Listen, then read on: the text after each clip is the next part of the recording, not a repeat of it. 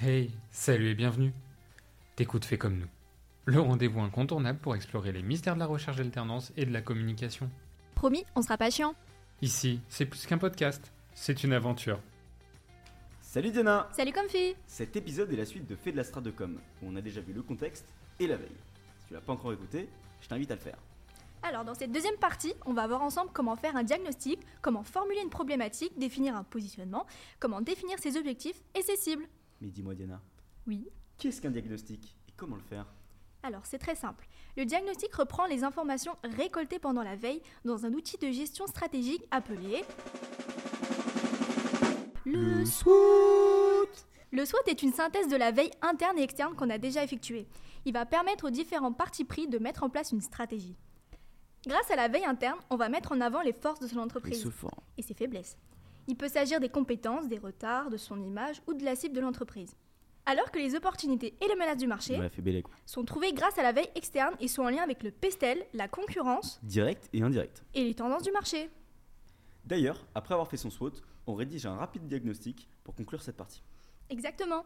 Dans cette deuxième partie, on va voir comment fixer une bonne problématique.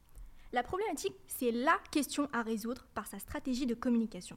Elle est toujours sous forme de question et doit reprendre les éléments du brief de départ et du SWOT. C'est pour ça qu'il est important d'avoir bien compris le contexte. Elle met en évidence le point faible le plus important à résoudre.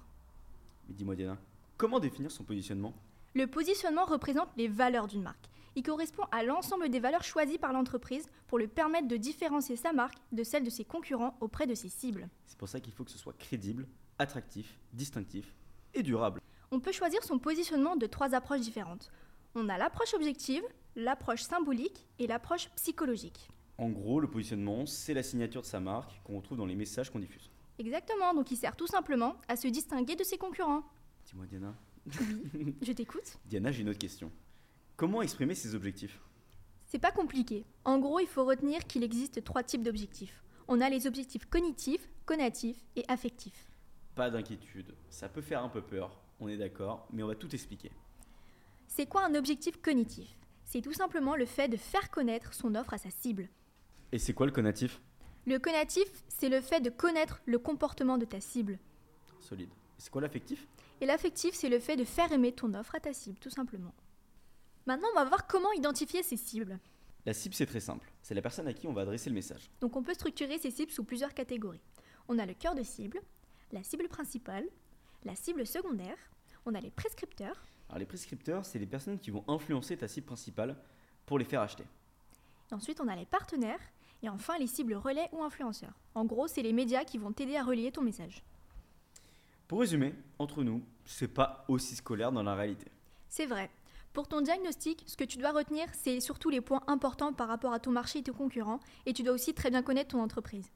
Ta problématique, elle, elle viendra naturellement à toi, ainsi que ton positionnement. Donc ne t'en fais pas, tes objectifs et tes cibles aussi seront assez évidents à définir. Dans tous les cas, en alternance, t'es hyper encadré. Donc relax et profite de cet enseignement. La prochaine fois, on finira de t'expliquer comment faire ta strat de com. Alors reste attentif.